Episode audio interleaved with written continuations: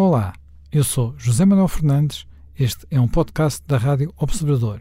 Pode ouvir a rádio online e também em FM 98.7 na Grande Lisboa, 98.4 no Grande Porto.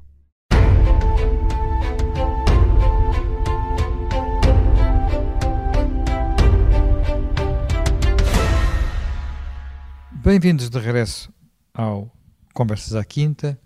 Uh, hoje vamos novamente falar um pouco de história, vamos evocar um acontecimento histórico, vamos uh, falar de algo que aconteceu há 90 anos, aqui ao lado em Espanha, uh, vamos falar do fim da, monarquia, ou pelo menos de um período de monarquia, e da instauração da Segunda República Espanhola.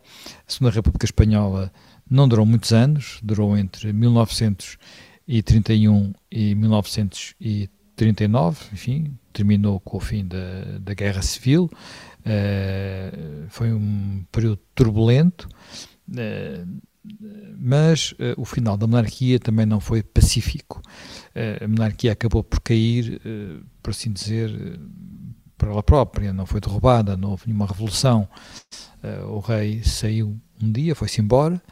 Portanto, uh, quando o seu primeiro-ministro, uh, praticamente quando o seu primeiro-ministro, Primo de Rivera, também uh, se demitiu e abandonou o, o, o, país. De alguma forma, o fracasso do regime autoritário de Primo de Rivera foi, acabou por conduzir ao fracasso da, da, da monarquia de Uh, Afonso XIII. Uh, já me Nogueira Pinto, este, este, este, este regime de Primo de Rivera é bem um pouco a par com outros regimes autoritários Sim. da época, apesar de não ser exatamente a mesma não. coisa, ele não era, não, era, não era exatamente o mesmo. Não era, era uma coisa diferente. um fascista, não é? Não, ele não era propriamente um fascista, não tinha o mesmo tipo de ideologia, era uma coisa mais conservadora. Era uma coisa também... muito conservadora, estado de obras. Bom, há aspectos no, no Primo de Rivera, enfim, no processo de. Lembra um bocadinho aquela a, gente entanto, tem... ele tenta, tenta qualquer coisa que tem a ver com, com o Estado corporativo. Não, não, há, uma, uma, Forte, há uma forte impulso de obras públicas, quer dizer, é muito, é muito a ideia de Estado de obras também. Uh, há uma forte ideia de obras públicas, há uma forte. Claro que também é preciso ver que no, no tempo, não é? Havia. O fascismo italiano estava no poder desde 22 e a partir de 26, enfim, completamente no poder, não é? A partir de 26, Mussolini está completamente no poder, já não precisa de, de fazer governos de coligação e, portanto, está. E isso é, é evidente que tem uma fortíssima influência na, na Europa toda, então, não, no caso de Espanha, tem uma, uma, forte, uma forte influência. Mas, essencialmente, Primo de Rivera é um. A, a ditadura de Primo de Rivera vem um bocado eh, como, como no rastro dos problemas de Marrocos, eh, dos problemas de ordem pública na Catalunha, quer dizer, portanto, também tem esse. E é aquela clássica ditadura comissarial, não é? O, o, o, o Carlos Schmitt, que foi quem estudou profundamente esses problemas da, da ditadura, digamos, em termos de, de regime político e, e da sua enfim, regras institucionais, eh, distingue muito. Essa ditadura comissarial que ele vai buscar à, à antiga Roma, não é? A República Romana, a ditadura que era, um, era uma instituição da República Romana, durava seis meses, o ditador tinha que prestar, no fim, contas do que é que tinha feito e tinha deixado de fazer e portanto era uma, digamos, era, era, era um processo de estado de emergência, não era uma espécie de estado de emergência. Ele, ele quando dá o seu golpe de Estado, ele promete que só estará três meses no poder, mas depois é, acaba sim, por estar... Acaba, mais... acaba por estar, isso quase acaba por estar sete anos. princípio promete quando, quando são emergências, espera-se que a emergência pare, mas muitas vezes a emergência não para, ou as pessoas acham que não parou. E, portanto, eh, não há dúvida que esse foi, foi um período que caracterizado um bocado por essa linha de estado de obras, eh, mas que criou ali uma certa uma certa oposição e, e o processo até a, até digamos à, à queda da monarquia. É, é, aliás é curioso o Partido Socialista por exemplo esteve bastante eh, ligado e até foi de certo modo protegido no período da ditadura de Primo de Rivera. Depois há aquela revolta o Primo de Rivera é, de, se não estou em erro, demite-se em janeiro de 30. Depois há uma, uma revolta republicana de Jaca em, no fim desse ano, em dezembro de 30, e, e, que também tem em 12 de dezembro, depois em, em Madrid também acontece exatamente essa uma revolta desse tipo. Curiosamente é liderada pelo general Capodilhano, que depois vai ser um, um dos homens fortes de, de, enfim, do, do 18 de julho franquista, não é? Em Sevilha, mas na altura é, ele é um general republicano. É, e está também envolvido o, o Major Ramon Franco, irmão de Franco, que era aviador e que depois vêm ambos para Portugal. E tudo isto, todo este, este sistema, não é, leva, já estando no governo, se não estou em erro, o, o almirante Aznar, Aznar Cabanhas, leva umas eleições municipais, que são em abril de, de 31, 12 de abril de 31, em que os monárquicos, de certo modo, ganham em todo o país, mas os republicanos ganham nos principais centros urbanos. Isto Sim, gera... ganham, de forma, ganham de forma muito expressiva, sobretudo em Barcelona, em Madrid. É, nas grandes cidades. E nas grandes, nas cidades, todas. Nas grandes cidades. É, nessa altura, o rei Afonso XIII, que, enfim, não, não, não, mostra assim muita decisão nem muita coragem, e, e, vendo que a Guarda Civil não, não o acompanha, não é?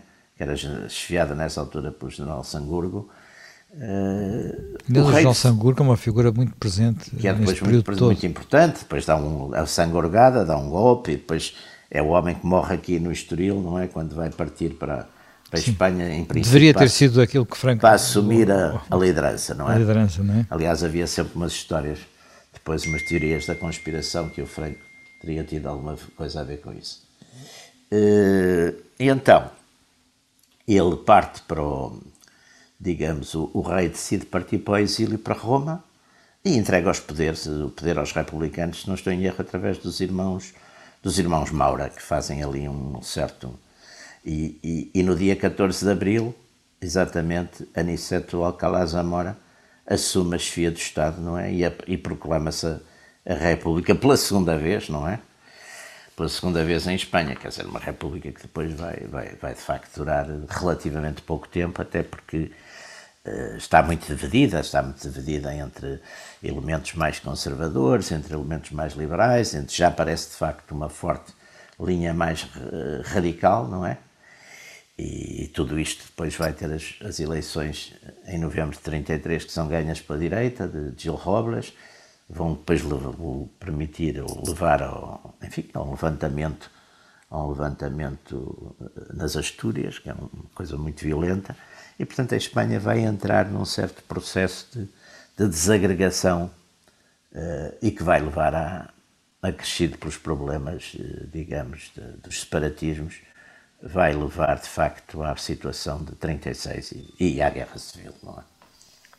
Uh, Jaime Gama, este, este, este processo final de desagregação, precisamente, da, da monarquia espanhola, uh, tem a ver ainda com, com a figura do, do rei, com Afonso XIII, que com um papel que a monarquia tinha na altura que é, porventura é, mais relevante do que aquele que tem hoje, com o facto de este, este, este governo, ainda se, estes governos ainda serem governos muito ligados uh, àquilo que se chamava na época os grandes de Espanha, e são formados quase tudo por o próprio Primo de Rivera, era um grande de Espanha, era um marquês, era um nobre, portanto, uh, e uh, portanto há aqui um lado ainda quase, não diremos propriamente de antigo regime, mas de ancião regime, de Espanha antiga, por contraposição com uma Espanha que ferve por baixo e que sempre se manteve uh, muito dividida. Uh, há, a percepção de que uh, em Espanha estes problemas vão renascendo sob diferentes formas, porque as tensões, as tensões que se, que, que se notaram na altura entre monarcas e republicanos, entre as questões, a questão religiosa que está quase sempre presente, a questão uh, das desigualdades uh, sociais e as questões regionais são questões que continuam, que são eh, quase eternas no, na, na, na, na, Bom, na, em Espanha. Bom, há problemas que têm a ver com a fragilidade do liberalismo espanhol, iniciado em 1808 e que tem agora aqui o seu ocaso, e depois há também questões que têm a ver com a própria forma como Alfonso XIII tolerou o golpe eh, de Primo de Rivera e conviveu com ele. Aliás, essa ditadura de Primo de Rivera tem uma primeira fase que é a ditadura militar, depois passa mais para um diretório técnico e depois, no final, o próprio rei começa paulatinamente a querer desembaraçar-se de Primo de Rivera e a fazer uma transição uh, a Berenguer hum, e depois vários que outros que são mobilizados para esfiar essa solução e, e não conseguem. E é preciso ver que estas eleições municipais uh, são eleições que estavam previstas ainda do tempo do próprio Alfonso XIII, e a ideia, o próprio Alfonso XIII tinha deixado isso claro, era iniciar aí, porventura, alguma abertura do sistema, abdicar de alguns privilégios de monarquia absoluta, reduzir os poderes reais,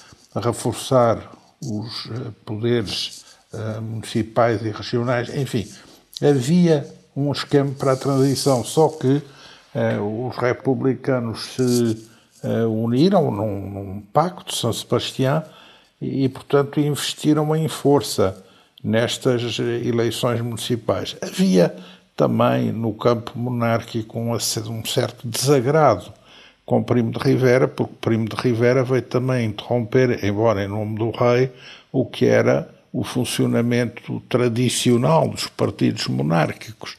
E isso também não foi do, do agrado desse sector. Portanto, o rei estava muito isolado, porque não agradava aos republicanos, não agradava aos liberais, mas também os conservadores não se reviam completamente, pelo menos os monárquicos, na interrupção do funcionamento normal da monarquia e da vida da monarquia, da vida institucional e política feita por aquela interrupção que foi o período de, de Primo de Rivera.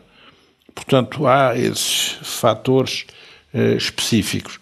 E, portanto, quando o rei eh, vê o resultado das eleições e começam a aparecer as manifestações nas cidades, também não encontra força para vir, nem talvez vontade, para vir repor Primo de Rivera, nem para fazer uma solução alternativa, autoritária, seja com quem for, o próprio comandante da Guarda Civil vai falar já com uh, os uh, coordenadores uh, da fase seguinte e presta-lhes lealdade e, portanto, as coisas continuam.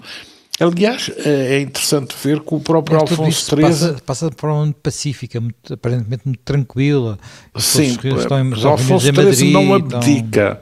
Alfonso sim, sim, sim, ele vai-se embora. Ele vai tem embora. que ser destituído mais hum. tarde, formalmente. Sim, é. formalmente, só em 1940 é que ele é destituído. Não tinha muito é, essa, essa vontade. Agora, o que é que são aqui as forças que, digamos, estão nesta vaga republicana? São, eh, em alguns casos, pessoas que vêm do próprio campo monárquico e que tinham sido, são os liberais uh, mais de esquerda, que tinham sido ministros e tinham desempenhado funções no, nos governos da, da monarquia. São, uh, quem mais?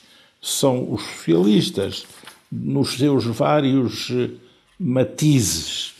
Eh, são republicanos também nos seus eh, vários matizes, porque há aqui um partido republicano radical de La Rue que tem particularidades muito uhum. específicas, há um partido republicano radical socialista, depois há também a esquerda republicana da Catalunha, há o pequeno partido da Azanha e o pequeno partido uh, de uh, Alcalá Zamora, Alcalá Zamora que vem do campo monárquico e é um liberal de direita, E há até também o, a própria Frente Regionalista Galega de Casares Quiroga.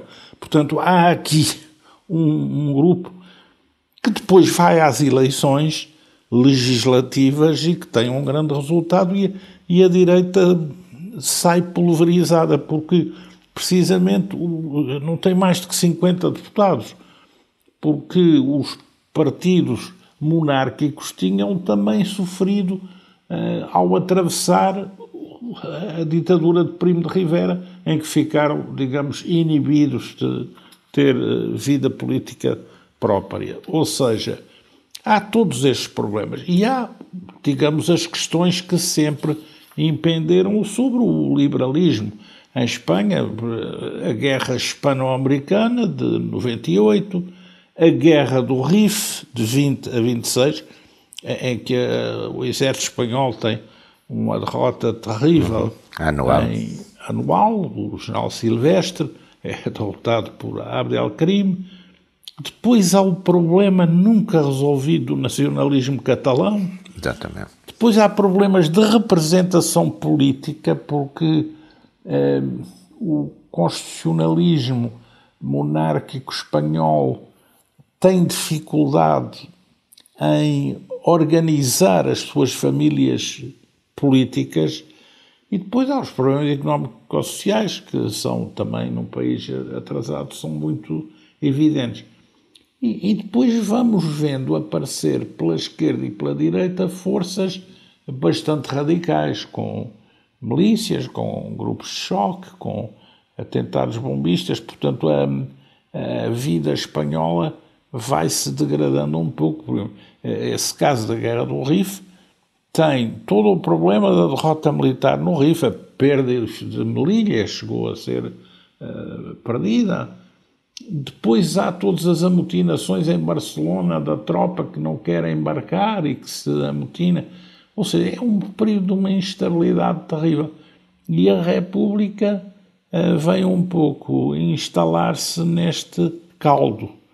Uh, esta República tem uma primeira fase que é, digamos, socialista e republicana, tem uma segunda fase, é tudo dois anos, dois, dois, dois, uhum. em que ganham os partidos da direita, que neste caso é uma direita que se consegue reconstituir e ganha força, é, em relação sobretudo à ação de dois homens, que é Calvo Sotelo, que tinha sido ministro das Finanças de Primo de Rivera, uhum. e eh, também do, do outro lado Gil Robles eh, e, e, depois mais à frente são derrotados em 36 por uma frente popular e, e é nessa sequência que a República Espanhola acaba, esta Segunda República acaba em 36 eh, por assistir a uma sublevação militar em Marrocos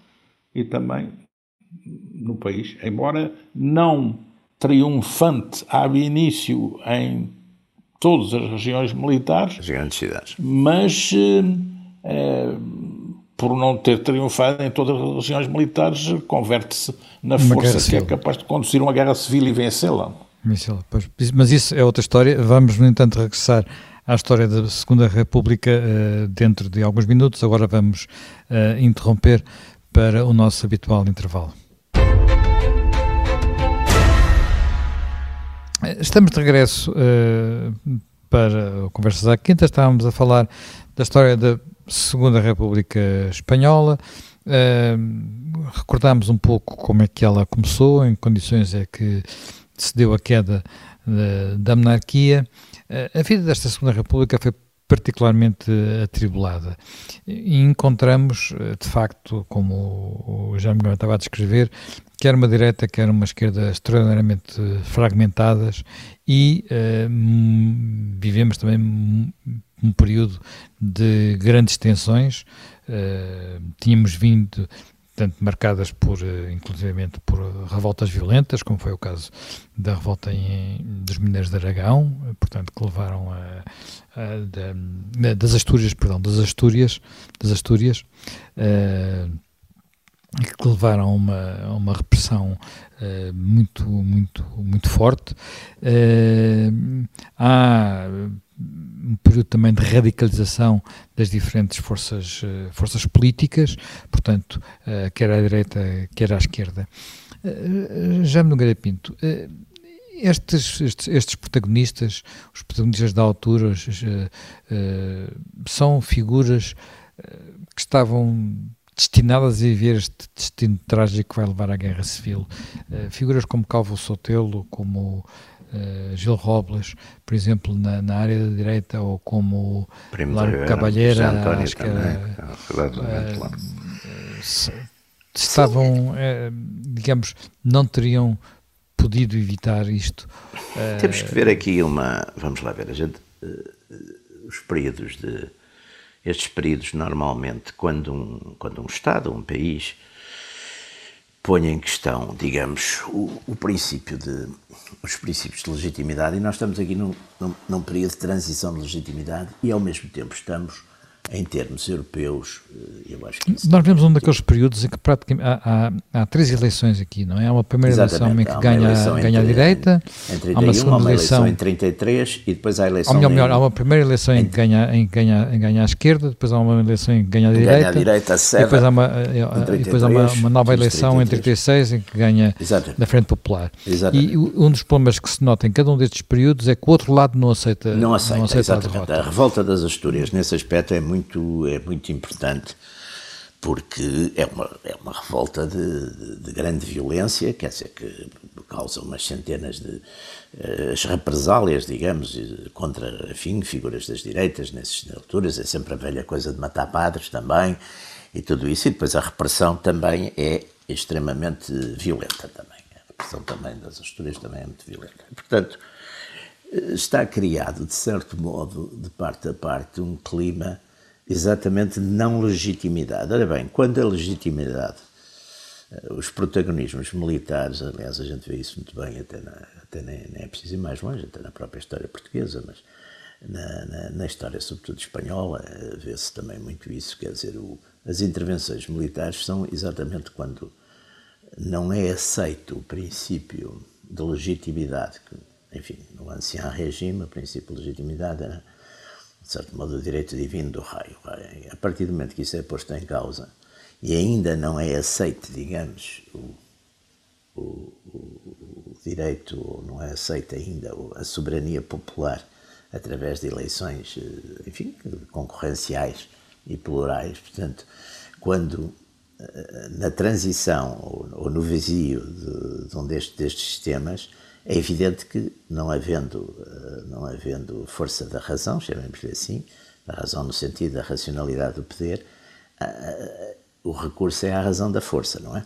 Razão da força que normalmente pode ser exercida de duas formas, ou com a intervenção militar, normalmente é, é os sistemas de ditadura ou ditadura comissarial, ou, e às vezes as ditaduras comissariais transformam-se em ditaduras pessoais, não é?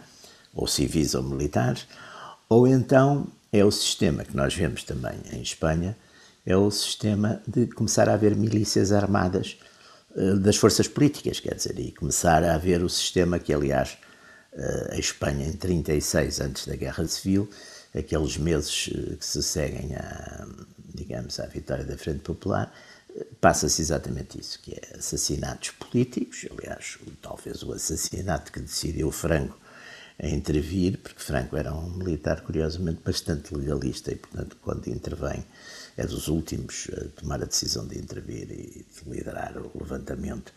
É seguir à morte de Calvo Sotelo, não é? Seguir à morte de Calvo Sotelo, Calvo Sotelo que era clarissimamente a, a figura que estava, digamos, a dirigir a, a, a direita, a oposição, direita conservadora e nacionalista, etc é, é Calvo Sotelo. O assassinato de Calvo Sotelo determina exatamente. E Calvo Sotelo era uma figura, digamos, nesse, nesse, nesse, digamos, nesse leque de líderes partidários, Calvo Sotelo era uma figura, era uma figura muito importante, facto, importante e não poderemos, e relativamente moderado, não era Sim, ao contrário, quer dizer, por exemplo, a figura, digamos, radical, mas figura radical e radical romântica, digamos, é o líder da Falange, que está preso, aliás, em 36, é o José António Primo de Rivera, filho do general Miguel Primo de Rivera, do ditador, e que aliás entrou na política para defender, digamos, a reputação e o, e o nome do pai, que, que estavam, começou a ser um bocado caluniado depois, de, depois da morte, não é? E outras figuras, quer dizer, na, na, na, uma, uma, digamos, o, o fascismo e o comunismo, não há dúvida que são, nesse momento, aquilo que o Nolte chamaria a Guerra Civil Europeia, já está latente em vários sítios. Está, sim, já estão latentes, mas é ali, é curioso que eles vão ganhar Espanha, força, eles vão ganhar força, mas ainda não são as forças determinantes, não é? Não, politicamente, vamos dizer que é o fenómeno, digamos, em termos de eleitorais e contagem eleitoral, estas forças são forças muito muito, muito marginais. Eu, eu penso que os falangistas têm 1% ou 1,5%, os comunistas têm também, são um partido mínimo no princípio da Guerra Civil. Quer dizer, os grandes partidos ainda continuam a ser, digamos, os, os partidos da sede, os partidos liberais, os partidos socialistas, os partidos, dizer, são partidos relativamente moderados no sentido que aceitam as regras do jogo. Eh, mas depois também passam todos eles a ter as suas milícias, passam todos eles, ou seja, é um, há uma moda, não é, que se chamava, aliás, a Europa das camisas, não é, porque todos estes movimentos não eram só os fascistas que tinham, uh, usavam as camisas azuis ou camisas verdes, uh, todos os movimentos começam a ter exatamente milícias, há uma militarização da política, que é, que é um ponto que eu acho que também é importante levarmos em conta pronto, está na moda, quer dizer, além disso a Espanha tem um outro problema uh, muito grave, que é exatamente o problema dos secessionismos, o problema dos nacionalismos periféricos, nomeadamente o, o catalão e, e, o vasco, que, que são muito, que também têm o seu papel muito importante na, no desencadear de, enfim, da, da, da, própria, da própria guerra civil, não é? E do, do clima eh, de guerra civil. Portanto, tudo isso que digamos que é um, é uma tempestade perfeita que se vai formando ali na, nos anos 30, nas primeira metade dos anos 30 da República, da, da Segunda República Espanhola. Uh, Jaime Gama, neste, neste, neste período há de facto este, este fenómeno de, de radicalização política onde algumas, uh, alguns eventos, falámos aqui da, da greve das Astúrias, têm, têm, desempenham um papel importante, mas ao mesmo tempo, os próprios em Espanha há também eh, uma certa radicalização política, porque, por exemplo, em Espanha o Partido, o partido Socialista uh, Obreiro Espanhol, o PSOE, uh, é, é, tem uma componente. Uh, o seu líder, o Largo Cabalheiro, era conhecido como Lenin espanhol, que é uma coisa que é um pouco, um pouco estranha para um partido que, em princípio, não devia ser leninista, não é? Uh, devia ser um partido. Aliás, isso vem levar mais tarde a alguma a uma, uma, quase absorção de uma parte das juventudes do, do, do socialistas uh, no movimento comunista, já mais numa fase posterior, portanto, numa fase que tem a ver já com a guerra, já próximo da guerra civil. Sim, há acontecimentos, independentemente desse de desorientação de, das forças políticas há acontecimentos que marcam imenso. Há uma sublevação com atentados em casas guerras feitas por anarquistas, que impressiona muito a Espanha. Sim, é, bom, é, bom, há... é bom, bom não esquecer o papel que os anarquistas têm, sobretudo na Catalunha, não é? Na Catalunha, a proclamação do Estado catalão por companhias. Sim, sim. A Catalunha teve que ser invadida, foram todos detidos e foi suspenso o estatuto. É, há também toda a sublevação nas Astúrias, eh, que é eh, a ação do PSOE. Eh, portanto, há uma série de acontecimentos que vão precipitando as coisas. A, ordem republicana não é capaz de se instituir como regime suscetível de dar garantias de segurança ao funcionamento das instituições da economia e da sociedade. E depois há uma coisa que impressiona muito, que é o atentado contra Calvo Sotelo. É um político que tem as suas especificidades em relação hum, a, a outros fragmentos da direita. Ele cobre muito bem a área mais extrema da direita e até digamos, impede o crescimento eleitoral da Falange José António Primo de Rivera nunca o deixou entrar na Falange, ele teve essa pretensão, mas a sua, uh, o seu partido de renovação uh, espanhola, que não é ele que funda, uh, é Goicoechea, mas ele acolhe-se aí e tem aí um palco muito determinante para intervenções muito fulgurantes que levam ao seu assassinato bom, pela, pela polícia uh, pela Sim. própria polícia, em, porque tinha havido o assassinato uh, de um tenente por grupos que não se sabe hoje bem se eram da Falange, se eram dos raquetés, e depois a, a polícia, os guardas de assalto, que é uma polícia criada já pela República, resolvem fazer uma vingança, andam à procura de quem deve ser e de noite concentram-se e acabam por liquidar Calcetel, que tinha grande carisma, sem dúvida. E isso marca muito, por exemplo, os próprios militares não estavam decididos. Calcetel tinha chegado a estimular, tinha falado até com o próprio general Franco para que uh, os militares dessem um golpe de Estado. E o general Franco disse-lhe: não, temos que aguardar as eleições mas parece que depois, com o assassinato de Calçotelo, é determinante uhum. para, para Franco, motivar é. os militares Exato. a uma uh, intervenção. Isso é uma coisa que uh, está hoje muito bem uh, estudada e muito bem, e muito bem descrita. Portanto, é esse período com violência de rua, imensos assassinatos, atentados, de parte a parte, é uma coisa que não tranquiliza nada e não estabiliza nada o funcionamento das instituições nesta fase. A direita tem aqui três componentes.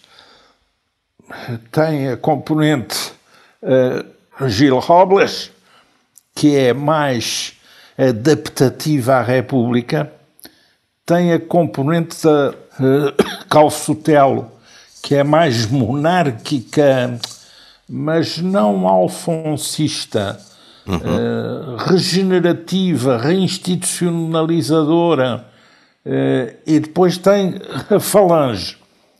E esses três grupos nem sempre lidam uh, muito bem entre si.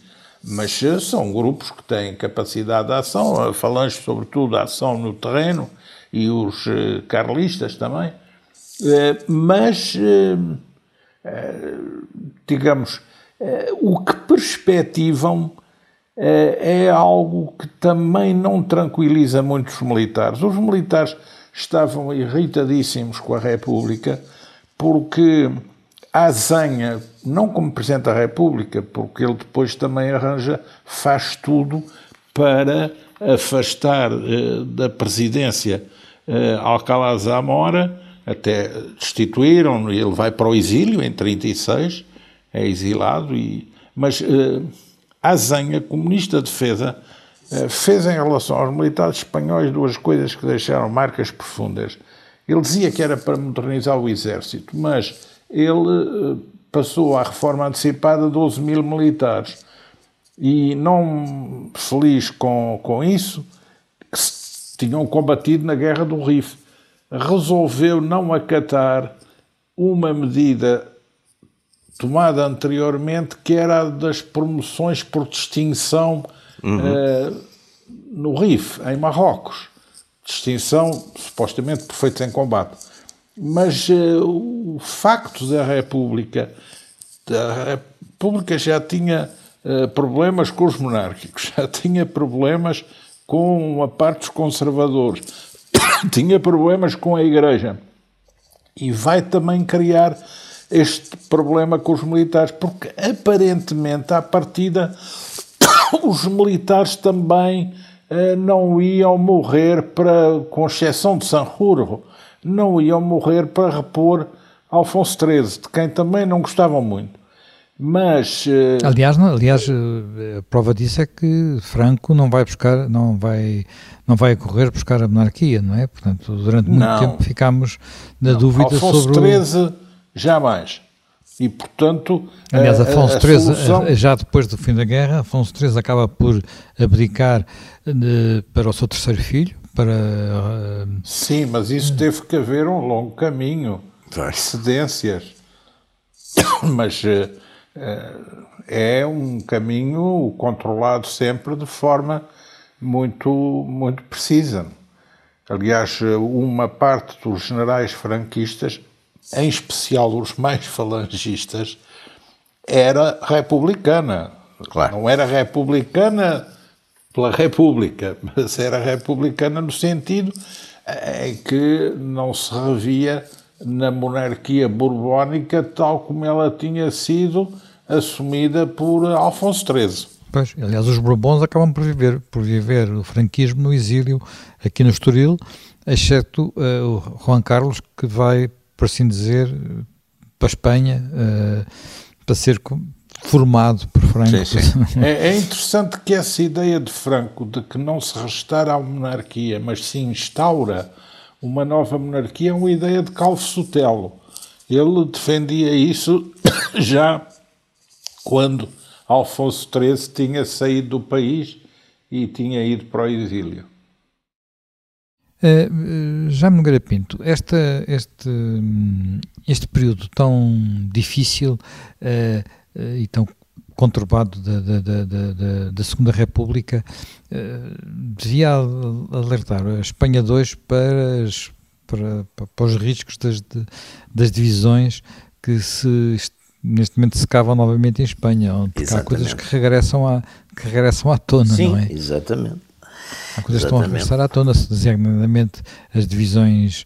Uh, o separatismo. Enfim, é, o, separatismo o, separatismo, a vontade de esta a vontade de reviver alguns aspectos da história e de fazer voltar Exatamente, alguns... o separatismo, toda aquela ideia, das, toda aquela coisa que partiu da, da lei Zapatero de fazer uma de fazer outra vez uma enfim, restaurar de certo modo a problemática da guerra e, e a questão dos vencedores e dos vencidos, e, que era um assunto relativamente sepulto, porque de facto em Espanha, mesmo ainda durante o franquismo, a grande parte dos, dos enfim, dos antigos uh, dos antigos uh, republicanos e os, os, líderes, uma série de líderes, líderes militares, inclusive alguns comunistas, etc., toda essa gente voltou e, portanto, de certo modo, o assunto, o assunto guerra civil, ao longo exatamente dos quase 40 anos do franquismo, estava enterrado e, e foi uma coisa que, digamos, nos, para se fazer, digamos, a instauração, a instauração da monarquia e, e, de certo modo, praticamente paralelamente, a instauração de um modelo democrático e partidário, houve uma espécie de acordo, não é? Os, os famosos pactos da Moncloa e tudo isso, mas no fundo houve uma espécie de acordo que não se mexe mais na questão da guerra civil, é uma coisa para esquecer.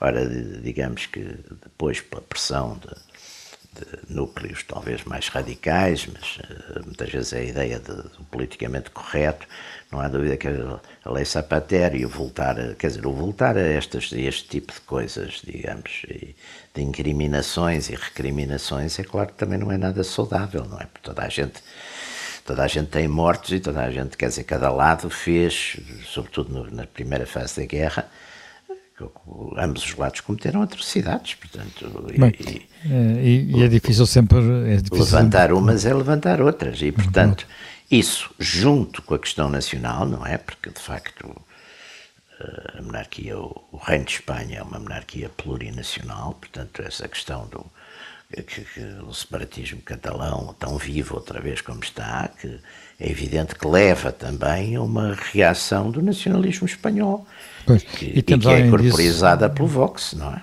Pois, e temos além disso, uma, pela primeira vez, enfim, nas últimas décadas, uma, uma, uma instituição monárquica também enfraquecida. enfraquecida pelo comportamento final de Juan Carlos, que depois do herói se transformou, não direi num vilão, mas pelo menos numa Exatamente. figura muito contestada. Mas isso uh, será tema para, provavelmente para um dos próximos uh, programas. Por hoje terminou o nosso tempo, o tempo voou, como se costuma dizer. Uh, Reencontramos-nos para mais uma conversa à quinta dentro de uma semana.